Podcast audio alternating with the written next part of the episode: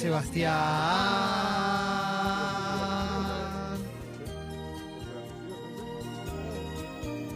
Girona. ¿Pueden decir su especialidad, por favor? Hablaremos con un. El sexy. Vamos a poner una encuesta en Twitter de un clavo saca otro clavo. ¿eh? Se va. Qué lindo tenerte acá. Es muy lindo. Jessy lo baila, ¿eh? Lo baila, la Pues yo- la- mí le pone el cuerpo, Esta está muy bien. me encanta, es de mis está muy preferidas. Entonces no puedo más que bailar. Está muy bien, se nota, se nota. Gracias. te Y este tema que vas a tocar hoy. Leo lo ha, lo ha llegado a cantar con los ojos cerrados, se siente. Yo también lo sentí. Tal Sí, cual. claro, es, es de la emoción, ¿no? Sí, para, claro, no- para que no te caigan las lágrimas. Claro. Es que es muy fuerte porque también uno ¿Para tiene que ser consciente del privilegio. ¿Eh? Y sí, claro. Qué momento, qué momento fuerte. Eh, tuve, tuve la posibilidad de ver la tapa del nuevo libro de Sebastián Girona. Hermosísima se va, ¿eh? ¿Mejoró o no de lo que te había mostrado la primera vez? Ah, obvio. Obvio, obvio, Sí, Sí, sí, sí. sí. ¿Cuándo era la presenta? El, La el- presenta. el domingo 5 de mayo. Allí estaremos. estaremos. Allí estaremos. En la Feria del Libro. bombos, La Feria del. Libro, exactamente. Todo, todo. ¿Piensan armar algún quilombo para hacerlo mediático, tipo la vez que Se me ocurre Hugo, una idea. Majul lo invitó a Víctor Hugo y le cagó la presentación del libro? Excelente. Para mí tenemos que estar ahí cantándole Sillazo. Hay que en hacer vivo. eso, ¿no? Porque viste que hay mucha, en Feria del Libro mucha silla colombrado, es fácil de tirar para adelante, Hay que- hay sin dañar mucho a nadie. sí. De romper la silla se va a encargar uno de los No. hijos de Seba, el más. Claro, eso, eso Sí, seguro. sí. sí, ¿Querés que sí. vayamos a cantarte? Obvio, claro, sin duda, está buenísimo. Va a estar toda la familia de Seba. Claro, ¿No? sí, sí, obvio. A mí me gusta compartirlo con la familia. Sí. A ver, así de paso los veo, Por ¿no? primera vez en el día- año. Claro, el día que la familia sabe que ve a Seba. Claro. Sí, sí, sí. Seba, eh, Primera vez todos en un mismo lugar, ¿no? Es mucho tiempo, ¿eh? Claro que sí, ¿eh? Seba, antes que arranques el tema de hoy, la columna Sí. y todo, ¿te puedo preguntar algo que tienen con las Bendy? Sí, obvio. Eh, claro. El reto, hablemos un segundito nada más de eso. Sí. El Pero si lo reto, preguntaste afuera. esto. no, porque me gustaría que también que aquel que está escuchando del otro lado tenga alguna respuesta de un profesional. El reto, ¿tiene que ser un reto muy respetuoso o puede ser un reto un poco sacado? El nene, el no nene está mal. Seba está tirando una- un con un bazooka, está demoliendo un edificio y vos pedís- le preguntás que cómo Sí, tiene Sí, que sí, hacer. sí, sí, sí. Mirá, No, no, no, no, pero de verdad lo pregunto porque uno se siente mal. sí. Yo, me, Y- si- yo, hacete cargo de la frase. Yo, uno, puede ser cualquiera. Yo soy yo. Claro, ¿no? Yo me siento mal. amor, te, Psicología. re- te Excelente. retó. Psicología. No me retes. Bien. Seba, Sí, bien. Los Yo me siento sobre las sillas, Yo me siento pésimo, pésimo. Bueno, viste, pero bueno, suena distinto, ¿o no? Suena diferente. Pero Suena bueno. tremendo. Pasó una moto, pasó una moto. Bueno, Hola. una moto, ya está. Una moto, Una una, mo- moto. Una vez que te pongo Eh, una el, moto. tema, el tema de los retos, que viene a ser el tema de los límites, es un tema muy importante porque, bueno, hay que ponerlos y hay que ver de qué manera. En teoría, vos no necesitas, digamos, ponerte nervioso. Te lo digo en teoría, ¿no? Porque la realidad a veces responde a, a- otras cuestiones, ¿no? Y mucho más difíciles. Pero hay, hay algunos métodos, hay un método que, que yo realmente lo usé con mi hijo, con el mayor y que lo estoy usando con el más chico también, que es muy efectivo, que se llama... Encierro. No, no, más soga. chico no es tan Bueno, efectivo. Mazmorra. Sacarle la comida. A ver, esto es un método que tiene, bueno, como un estudio, digamos, ¿no? Que tiene-. Se que- llama, es el, se llama el método, el, el 1, 2, 3. El 1, 2, 3 se llama el método. El, el método se llama 1, 2, 3. un cro de derecha, uno de izquierda. Llave, Ah, llave sé. gancho. No, es así. Es así. Los que inventaron este método.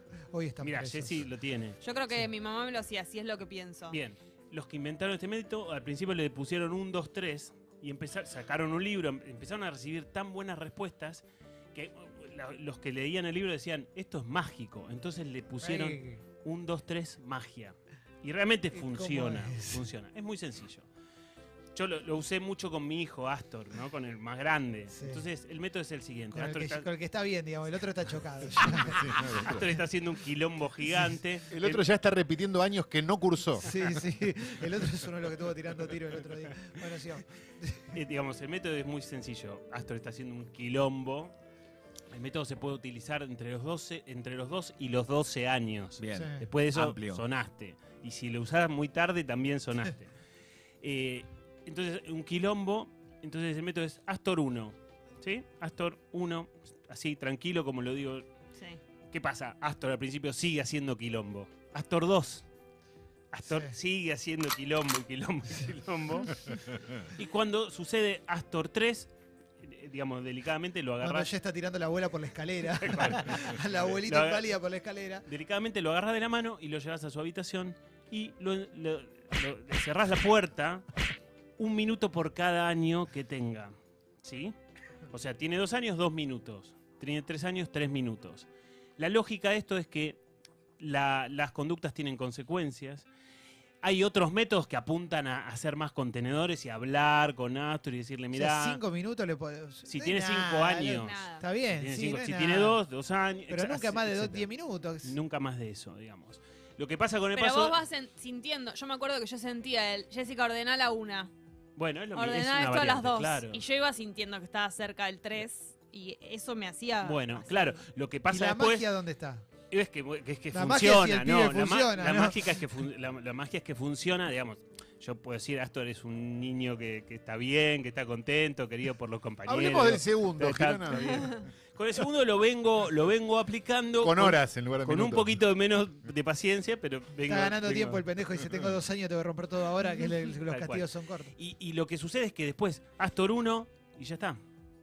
Claro, o sea, Como va bajando. mucho llegás al 2. Astor Sí. 2, ya está. Muy bueno. Se termina eso, digamos. Bueno, Y a los muy 12, ¿por qué se vence? Porque se da cuenta que es una boludez. Eh, No, bueno, si tenés que aplicarlo a los 12 ya tenés otro problema con tu Ok, hijo, ya es claro. otro, ya es A los mucho más 13 complejo. ya tienen digamos. otros intereses. Claro, también, claro, ¿no? por eso.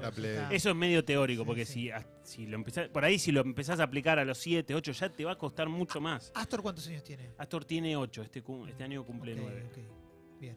Bien. Y, mm, un clavo saca otro clavo. Es. Gota. Claro. Él lo asume. Claro, se hace Él cargo. se da cuenta que Sí, sí. sí. Puente también se le dice. a él. Bueno, un clavo saca otro clavo. En general es una afirmación, ¿no? Es Para una mí- certeza, es Para un mí dicho. es absolutamente real. Totalmente. Bien, bueno. A favor. Perfecto. Hoy está transform esta certeza está transformada en una pregunta para poder abrir el debate, ¿no? claro, Digamos, si ¿no? no se termina, no hay columna, claro. Claro, po- para poder pensar de qué se trata esta afirmación. Y lo cierto es que, en mi opinión, por lo menos, la pregunta tiene dos respuestas posibles. No tiene una. También, si no tenemos dos respuestas, se termina la columna. digamos. Totalmente, totalmente. Entonces, la Gracias, idea es Seba, poder pensar. Sí. Yo por eso me guardé mi opinión, para que Sí, parezca un misterio. Claro. Obvio. Bueno, pero si vos te pones a pensar, si vos te pones a pensar, eh, bueno, básicamente por lo menos dos, dos respuestas posibles a esta pregunta. Y las dos respuestas, por lo menos en su inicio, son sencillas. Bueno, la, una, la respuesta número uno es sí, la respuesta número uno, dos es no, digamos. Pensemos por qué una sí y otra no. Sí, sí, un clavo saca otro clavo. Desde, desde las neurociencias hoy nos explican que si nosotros le damos al cerebro un- otra cosa en qué pensar, deja lo que estaba haciendo, por decirlo de alguna manera, deja la tarea que estaba realizando y entonces empieza a pensar en otra cosa. Que sería como la lógica de que tu cerebro pueda encontrar algo que sea capaz de llamarle la atención naturalmente, que vendría a ser otra persona. Claro, porque no es No, solamente llamar la atención, es mucho más que eso, ¿no? Tal cual, bueno, que te pueda movilizar, que te pueda generar cosas, que te pueda como estremecer o que te pueda Si generar quieren cosas. contar experiencias, pueden mandar a la app de Congo, ¿eh? O preguntas para Seba. No siempre es, perdón, esto va también como una pregunta, lo pienso, pero te lo pregunto. A veces no es un clavo de entrada, es como una distracción y otras veces Sí. sí, es un clavo de entrada. Claro. Digo, a veces una relación reemplaza a otra de alguna manera o está como en continuado, que sería el clavo, Sí. y otras veces son mini clavos, y otras veces es más como un analgésico. Exacto. ¿no? Como una relación que te ayuda como a suavizar el dolor, pero que es transitorio, ¿no? Después de ese, de ese analgésico sigue tu, tu historia, digamos, con el dolor que tengas que transitar también, ¿no? Pero está bueno pensar que desde el cerebro, el cerebro todo el tiempo busca como el placer, o como, busca lo, lo- lo- lo- lo- lo lindo, por decirlo de alguna manera. Entonces, desde esa lógica, cualquier cosa que vos le puedas ofrecer a tu cerebro para que no sufra, no tenga que estar angustiado, no tenga que transitar ese duelo y demás, te puede llegar a servir. Entonces, desde ese punto la respuesta es sí. El riesgo, el riesgo, más allá de- del analgésico, es que esa pareja sea un puente, ¿no? Sea un puente transitorio hacia otro vínculo que sí va a poder construirse de otra manera y demás. Vos decís que, por ejemplo, ese clavo que tapó otro clavo, ese enamoramiento se puede terminar rápido, puede, puede ser más breve. Claro, como que puede ser. A ver, yo creo que hay de todo y lo hemos dicho en psicología. Hay una frase muy buena y es una especie de comodín también para, para cualquier situación que es: en cuestiones humanas, 2 más 2 muchas veces te va a dar 4, a veces te va a dar 8 y a veces te va a dar diciembre.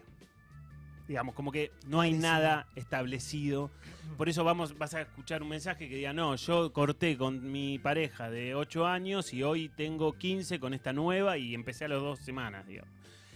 Pero en líneas generales existe el riesgo de que eso que al principio te sirve para matizar el dolor y el analgésico y el puente y todo, bueno, con el paso del tiempo, por ahí cuando vos te mejoraste, con ayuda de esa otra persona, bueno, el vínculo se terminó.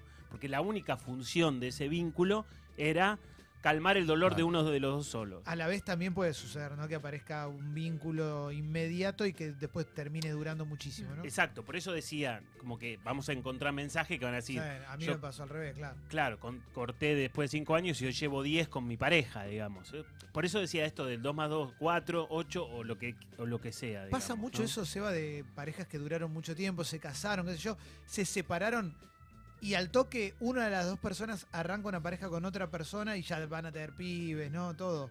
Bueno, claro, sí, pasa, pasa. Uno a veces tiene que pensar que por ahí esa, esa, esa aceleración puede, pu- puede generar como cierto vértigo, incluso para la persona que lo está haciendo, puede generar desconfianza para el contexto de esa persona, porque, bueno, de alguna manera también pensamos, y hay cierta evidencia a favor, de que las cosas que se hacen con tiempo se construyen de otra manera, ¿no? Totalmente. Pero no quiere decir que sea la regla única, ¿no? No quiere decir que sea la única forma de construir un vínculo y lo único que hay que hacer cuando terminas una relación. ¿Cuánto hay de dedicarle a la persona anterior el clavo nuevo? En tu cabeza, por lo menos. Bueno, pero si, bueno, es que, bueno, entonces yo le estoy dedicando mi pareja nueva a la Claro. anterior, no, No, no te sacaste el no clavo. Claro, corté, cortaste nunca. claro. Che, no la encuesta de. Twitter dice, va por ahora, va no 63%. Mentirosos. Claro, bueno. Seba, una consulta, porque hasta ahora No venimos banca. hablando de cuando el clavo aparece en Sí. nuestra vida. Pero hay algo de, de- de búsqueda de un clavo nuevo que uno tiene como inconsciente, como una especie de necesidad, más allá del que te aparece y bueno. claro, y, sí, de ocasionalmente. Digo, ¿Se sí, buscan los clavos? no sé si inconsciente, hasta la búsqueda puede ser plenamente consciente y como, como, como una fuga hacia adelante, ¿no? Como, como un escape hacia, hacia el futuro, por decirlo de alguna manera, tratando de dejar atrás o que dure men- el- la menor cantidad de tiempo posible el duelo, el, el proceso que, que se supone que es natural cuando se termina una relación, digamos. Pero, pero aparte, hoy en día eso es como muy sencillo también, porque si vos querés conocer a alguien, tenés herramientas para conocer Pero a digo, alguien. por ahí, ¿está bueno hacer eso o es mejor como enfocarte como en otras cosas que no son la, la pareja?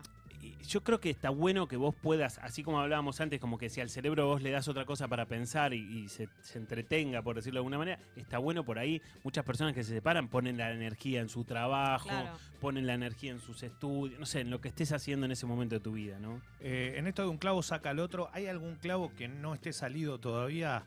Igual viene otro clavo y lo saca. Bueno, tal cual, muchas veces, buenísima. Muchas Ah. veces, Y bueno, es Y bueno, y sí, se nota. claro, Eh, es- bueno, es- se es- Nota la diferencia, ¿no? Sí, Sí, no fue para boluda, pase de la- Mauro, pero está bien igual le para aporta, le aporta O lo calidad. tenés o no lo tenés. Lo tenés, Sí, claro. es, así. Sí. Apostaron por No, mí. Bueno, No, se dio, ¿no? Sí, sí, salió un pleno gigante. Increíble. eh, 32 increíble, rojo. Bueno, eso Calle Central.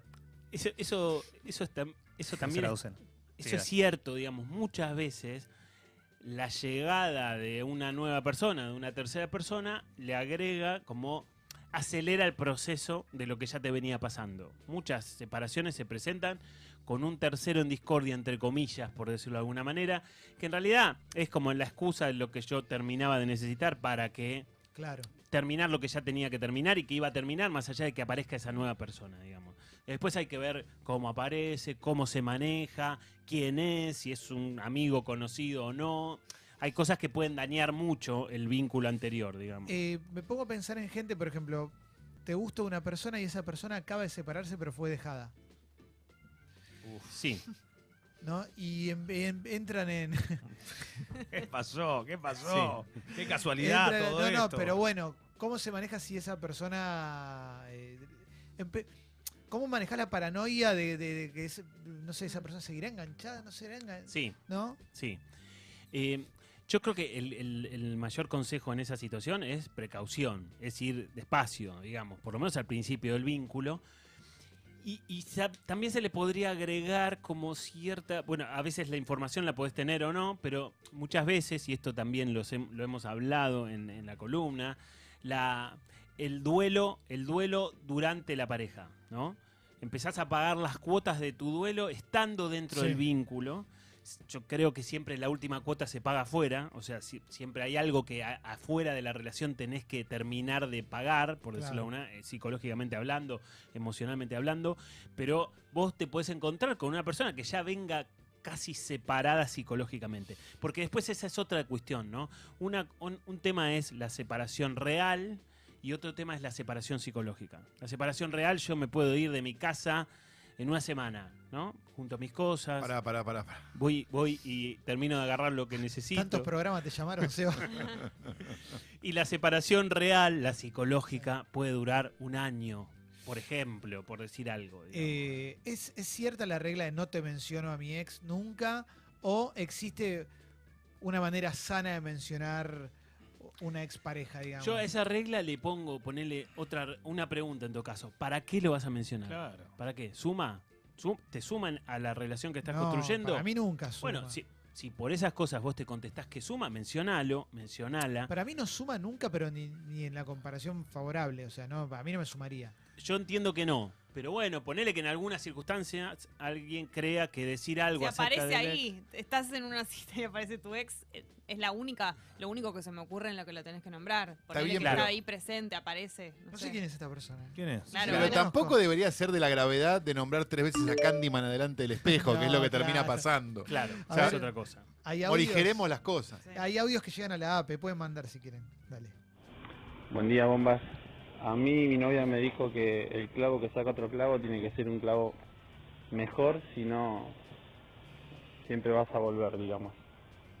Nada, el tema es que me dejó ya dos veces y dos veces volvió. Está bien, yo soy un boludo enamorado, pero el placer de verla volver dos veces no me lo saco con nada. Qué lindo el boludo enamorado. Sos un sensible, loco. Sí. ¿eh?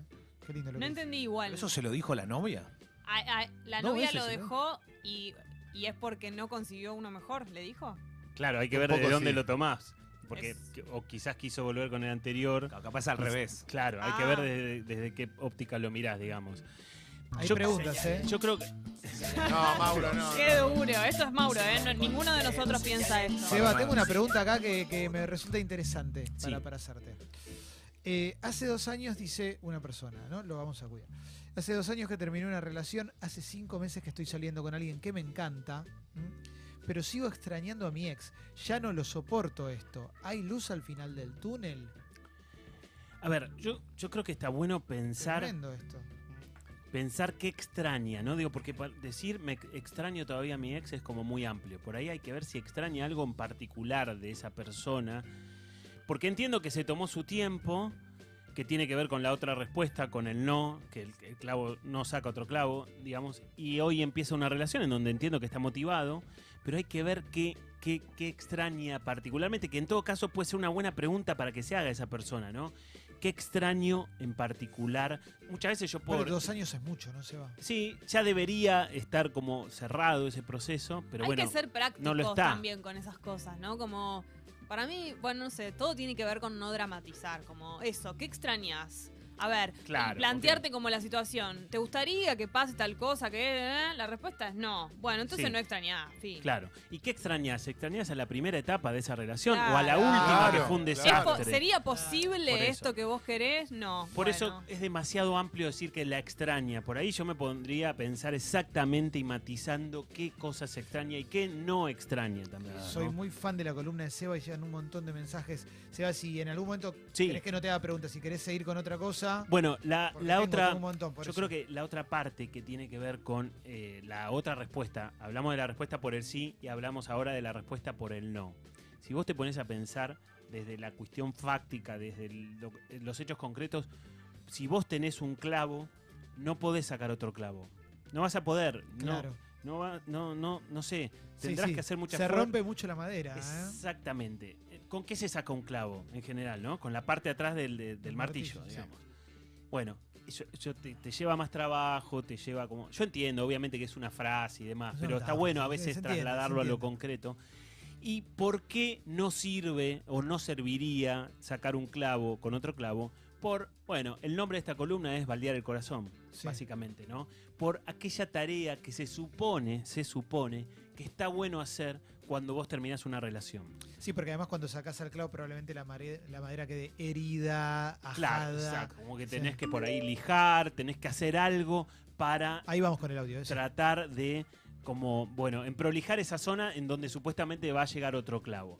¿Y por qué baldear el corazón? Porque imaginemos que, que una pareja es como, no sé, una reunión que tenés en tu casa, ¿sí? Una reunión en donde vos te encontrás con alguien, cenás y demás. Bueno, cuando se va esa persona, cuando termina ese vínculo, vos tenés que acomodar, ordenar un poco, ¿no? Tenés que lavar los platos, Sí. tenés que acomodar las cosas, limpiar un poco el piso, cosas que tenés que hacer, digamos, ¿no? que se supone que van a dejar mejor preparada el escenario para cuando tenga que llegar la otra persona. Entonces, baldear el corazón, el, jabón psicológico vendría a ser la autocrítica, el esfuerzo psíquico que yo tengo que hacer en reconocer que- en qué cosas estuve mal y en qué cosas estuve bien, reconocer las responsabilidades compartidas, digamos, poder hacer ese proceso de baldeo de ese lugar, digamos, imaginario que es nuestro corazón, se supone que nos va a dejar mejor preparados para lo que venga. Es cierto también que hay personas que no pueden, no pueden hacer eso. No. No, Sí. que hay personas que necesitan cortar una relación y seguir con otra. Será, será un analgésico, será una relación duradera. Hay personas que fehacientemente no pueden hacer eso. Que por ahí sí entienden que eh, vendría bien, sería conveniente baldear el corazón, pero no lo pueden terminar. A veces las personas aparecen también. Sí. A veces como, no- aparecen. no Eh, a veces te encontrás con una recontra oportunidad, obvio. y hay cosas que no se pueden dejar pasar. Obvio, digamos, por pero aparte no es lo mismo saltar de vagón en vagón si sos vos el que está dejando que si sos dejado. ¿De qué te reís. Sebastián? Yo te qué boludo. No le vas Tenemos- a andar diciendo, che, esperá, bancá que baldeo, un toque. No, claro, porque no hay tiempo, digamos, yo. se Seba, te quiero en ese mucho, momento. eh. Yo también. Si Seba me manda un mensaje y me dice que eh, tomamos un café, me asusto. No te vayas nunca. Hay audios, para, hay, hay un audio y después tengo una pregunta acá muy buena. Hola, ¿qué tal? Yo fui Hola. dejado, a los le di ¿Eh? el primer beso con la persona que estoy hace 8 años y yo le demostré la confianza de que la otra persona ya no me importaba y hace 8 años estamos juntos. ¿Y vos qué preferís? ¿Tener sexo 5 minutos o un chape de una hora? ¿De qué habla? No sé de qué habla No, no, yo para contarnos que, no piensa más no. en una persona de hace ocho años. No entendí. Creo que es un caso para, digamos, un caso que da eh, la pauta de que se puede empezar rápidamente con Total. otra relación y, y durar en el tiempo, digamos. Como que, bueno, es esto que no hay nada infalible. Acá tengo dilema moral con esta Sí. pregunta, que Ah, está buena, ¿eh? Dice ese. Bombas, con respecto a lo que habla Seba, siento que me está pasando, eh, algo que habías dicho antes, pero la chica con la que estoy ahora la quiero muchísimo, pero no estoy seguro de que la ame. Siento que estoy con ella para olvidar a la anterior. Y acá se abre una puerta porque, ¿qué onda? ¿La está usando? ¿Es parte de, de- de- lo que le pasa a él ahora y, no tiene que sentirse culpable? ¿Qué onda con esto, Seba? Yo creo que eh, acá la, la diferencia es que él empieza a ser consciente de esto. No es que se da cuenta después que la relación terminó. Eso es una diferencia fundamental. Vos estás siendo consciente de un acto, por decirlo de alguna, de alguna manera, que implica a un otro. Y si vos decís, bueno, está bien, es lo que me pasa a mí en este momento y bueno, no sé qué, y ya, eh, mucha gente podría acusarte de egoísta o de acusarte de que solamente te interesa lo que te pasa a vos y no te interesa lo que le pasa a la otra persona. Y la verdad que si también, si por esas casualidades vos empezás a construir un vínculo de esa forma, no sé, yo me preguntaría cuáles son las bases de esa relación si empieza como importándole solamente lo que necesita uno y no lo que necesita el otro. Es medio insoportable si vos tenés cierto grado de conciencia y tenés cierto compromiso con tu vida, saber que estás siendo egoísta con otro y seguir adelante. Lo que pasa en general es que, bueno, o te das cuenta después, o sos, tenés rasgos psicopáticos y seguís, aunque el otro no te interese mucho Claro. lo que le suceda. Acá hay una pregunta de una persona que dice, eh, una señorita que dice, ¿qué pasa cuando siempre te dejan? Y terminás destrozada porque diste todo. Yo siempre busco otro clavo, pero me es difícil encontrar otra persona que me parezca especial. Yo creo que, bueno, si siempre te dejan, si siempre se repite la misma historia, yo tengo que preguntarme seriamente qué me pasa a mí, qué, qué hago yo o qué dejo de hacer para que me dejen. Para que eso se repita sistemáticamente en cada una de mis historias, digamos.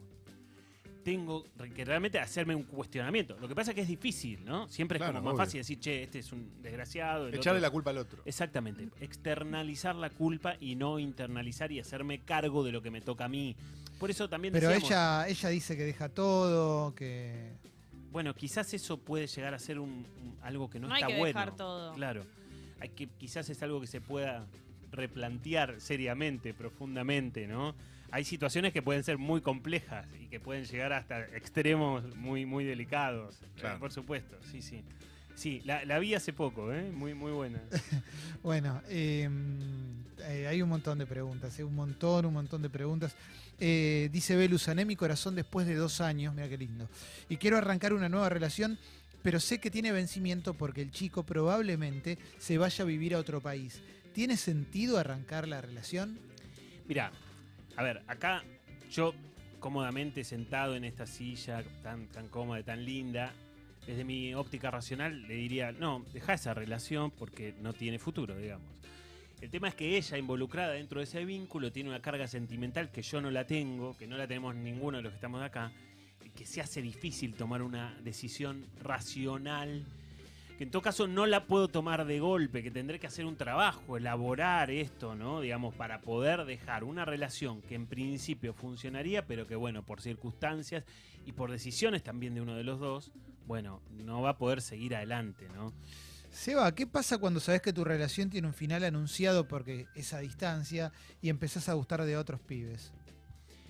Yo creo que empezás a, a abrir el paraguas, ¿no? Empezás a ver a dónde te vas a ubicar, en Y definitiva, además ¿no? no es bastante natural, o sea, si la otra persona está a distancia y de repente aparece una oferta, Eh, bueno, sí, es, es- es- es por lo que Dos muchas por veces... uno en el súper, esas Las cosas. ofertas hay la góndola, a tu altura tenés unas góndolas. Claro, por eso. Es que, eh, eh, bueno, por eso muchas veces las relaciones a distancias no funcionan, no son tan difíciles de sostener en el tiempo, digamos, ¿no? Porque es muy fácil poner en juego una base que no puede solidificarse demasiado por, por- precisamente por la distancia, digamos. Claro. Entonces, bueno, desde ese punto de vista, pero bueno, siempre yo creo que está bueno poder parar la pelota, poder ver qué vas a hacer en la próxima etapa de tu vida y a veces necesitas un poco de tiempo. Es cierto que a veces hay oportunidades que no te dejan demorar demasiado, pero O sea, la agarralo, agarralo, se va. claro, Sale de la concesionaria ya. claro.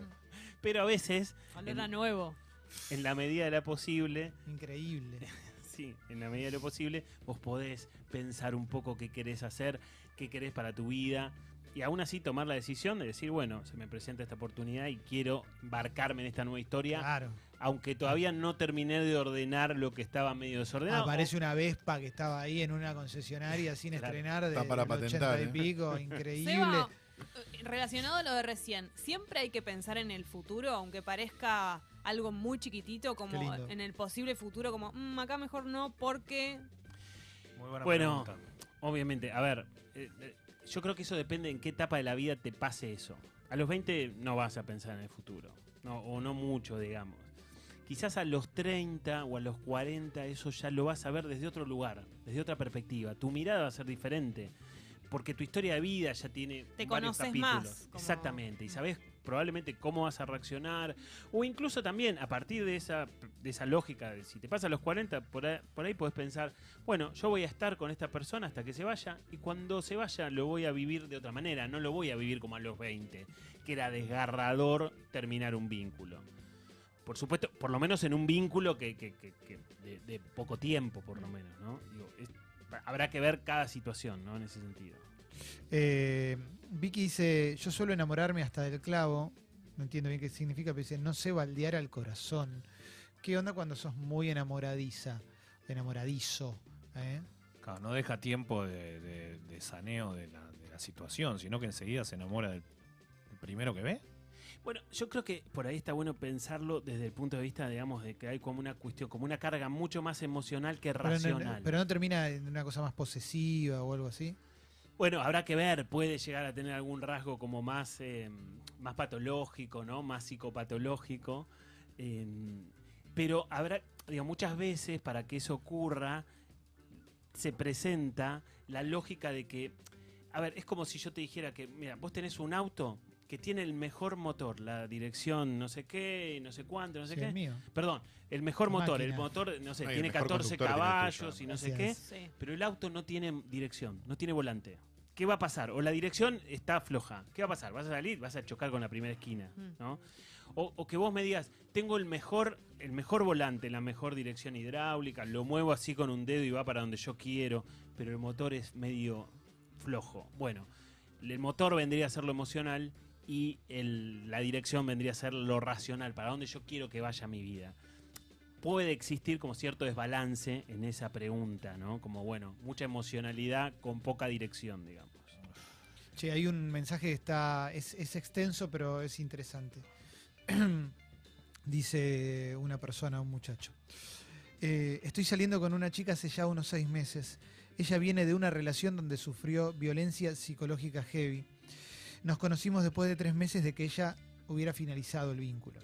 La cuestión es que después de los primeros dos meses, ella me pidió un tiempo. Me rompió el corazón porque yo estaba enganchadísimo. Cuando volvió a las dos semanas, seguimos hasta el día de hoy, unos cuatro meses, y la cosa va recontra bien. El tema y mi duda es- está en el hecho de que hay días en los que sigue mal por lo que pasó y mi miedo es que siga extrañando o le pase algo con el chabón anterior todavía. Sé que seguramente en gran medida es una inseguridad mía porque ella me dice rotundamente que no es así. Lo único seguro es que aprendí a ir despacio después de aquel primer alejamiento. Tal cual. Bueno, está bien en lo, lo- lo que se sí, plantea. está ¿no? bueno que vaya despacio. Yo, yo dudaría de que esa otra persona está extrañando a, la pareja anterior, sino más bien pensaría como en un estrés Tiene postraumático, miedo. claro, Claro. con una cuestión más patológica, ¿no? Como digamos, si sufriste violencia, si sufriste una violencia psicológica muy compleja y demás, es probable que tengas estrés postraumático, que es básicamente volver a revivir situaciones de, de, aquel, de aquel maltrato en otras situaciones que por ahí no tienen nada que ver. O solamente, aunque no te toque revivir nada o nada parecido, volver a recordar esos momentos tan difíciles. Me parece que es interesante también que él pueda pensar que esa es una relación que comienza con una prioridad para ella, ¿no? Con la prioridad de que ella tiene que ser un poco más cuidada que él al Mm. principio de ese vínculo puntualmente.